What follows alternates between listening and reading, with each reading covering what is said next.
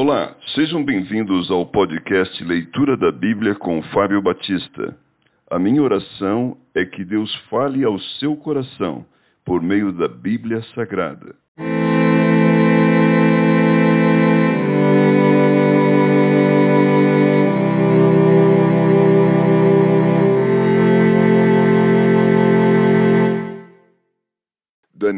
Capítulo 2 Daniel interpreta o sonho de Nabucodonosor.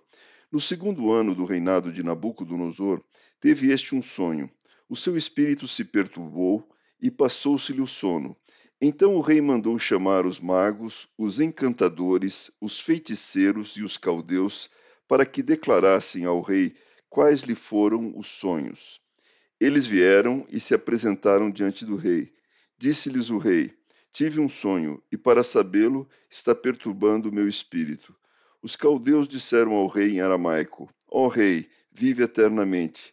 Dize o sonho a teus servos, e daremos a interpretação.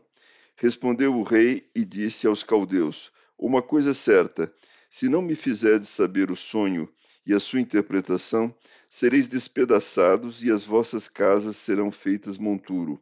Mas se me declarardes o sonho e a sua interpretação, recebereis de mim dádivas, prêmios e grandes honras. Portanto, declarai-me o sonho e a sua interpretação.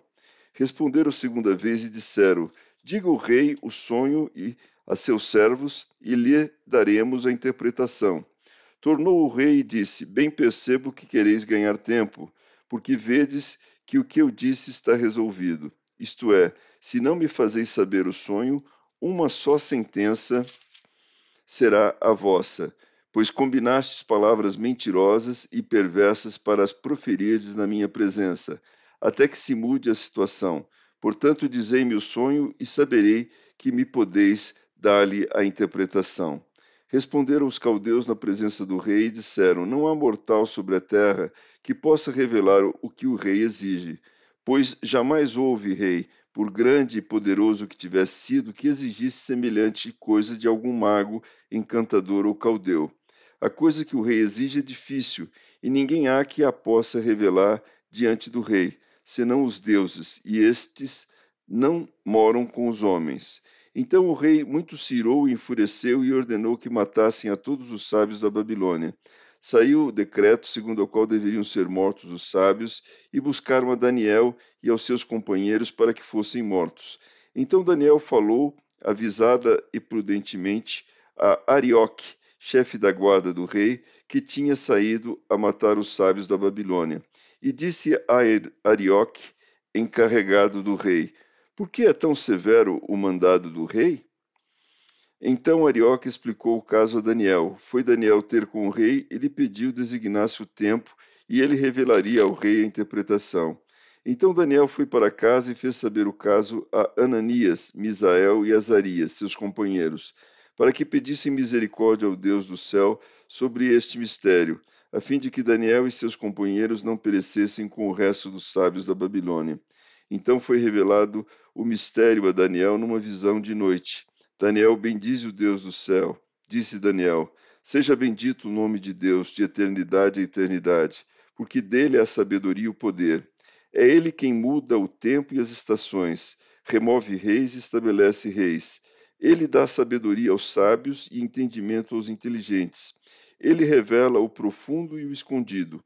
Conhece o que está em trevas e com ele mora a luz. A ti, ó Deus de meus pais, eu te rendo graças e te louvo porque me deste sabedoria e poder, e agora me fizeste saber o que te pedimos, porque nos fizeste saber este caso do rei. Por isso Daniel foi ter com Arioque, ao qual o rei tinha constituído para exterminar os sábios da Babilônia.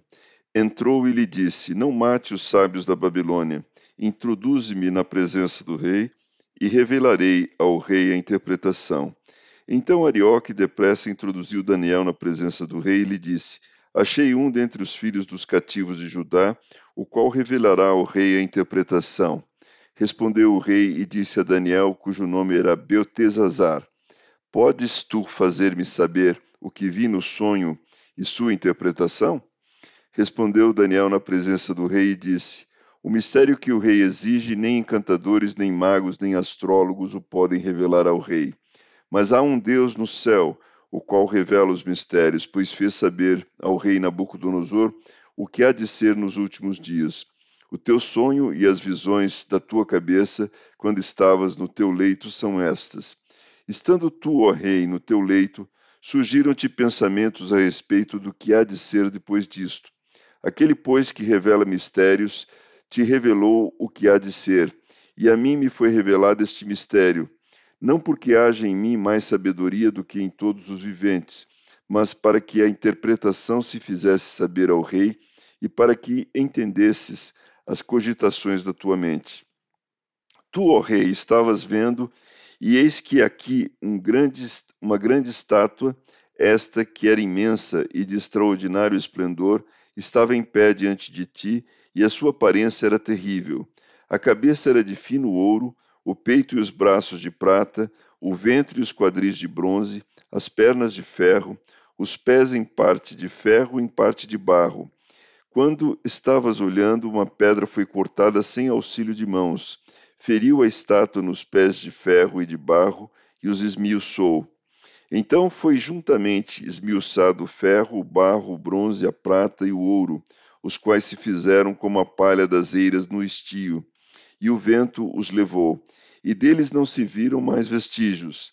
Mas a pedra que feriu a estátua se tornou em grande montanha, que encheu toda a terra. Este é o sonho e também a sua interpretação, diremos ao rei: Tu, ó rei, rei dos reis, a quem o Deus do céu conferiu o reino, o poder, a força e a glória, a cujas mãos foram entregues os filhos dos homens, onde quer que eles habitem, e os animais do campo e as aves do céu, para que dominasse sobre todos eles. Tu és a cabeça de ouro. Depois de ti se levantará outro reino inferior ao teu, e um terceiro reino de bronze, o qual terá domínio sobre toda a terra. O quarto reino será forte como o ferro, pois o ferro a tudo quebra e esmiuça, como o ferro quebra todas as coisas. Assim ele fará em pedaços e esmiuçará. Quanto ao que viste dos pés e dos artelhos em parte de barro de oleiro e em parte de ferro, será esse um reino dividido. Contudo, haverá nele alguma coisa da firmeza do ferro, pois que viste o ferro misturado com barro de lodo.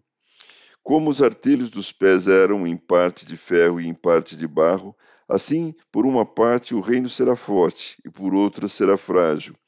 Quanto ao que viste do ferro misturado com barro de, de lodo, misturar-se-ão mediante casamento, mas não se ligarão um ao outro, assim como o ferro não se mistura com o barro.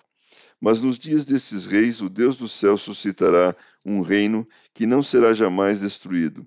Este reino não passará a outro povo, esmiuçará e consumirá todos estes reinos, mas ele mesmo subsistirá para sempre. Como viste que o monte foi cortado uma pedra, sem auxílio de mãos, e ela esmiuçou o ferro, o bronze, o barro, a prata e o ouro. O grande Deus fez saber ao rei o que há de ser futuramente.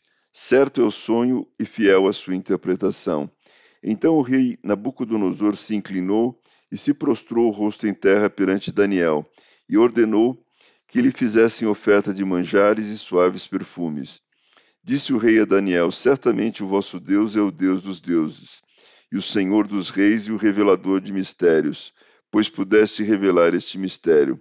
Então o rei engrandeceu a Daniel e lhe deu muitos e grandes presentes, e o pôs por governador de toda a província da Babilônia, como também o fez chefe supremo de todos os sábios da Babilônia. A pedido de Daniel, constituiu o rei a Sadraque, Mesaque e Abidenego sobre os negócios da província da Babilônia. Daniel, porém, permaneceu na corte do rei.